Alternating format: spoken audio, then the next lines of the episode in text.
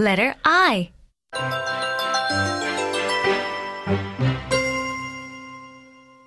One. Write the letter I in each space and read with me. I, I, ink.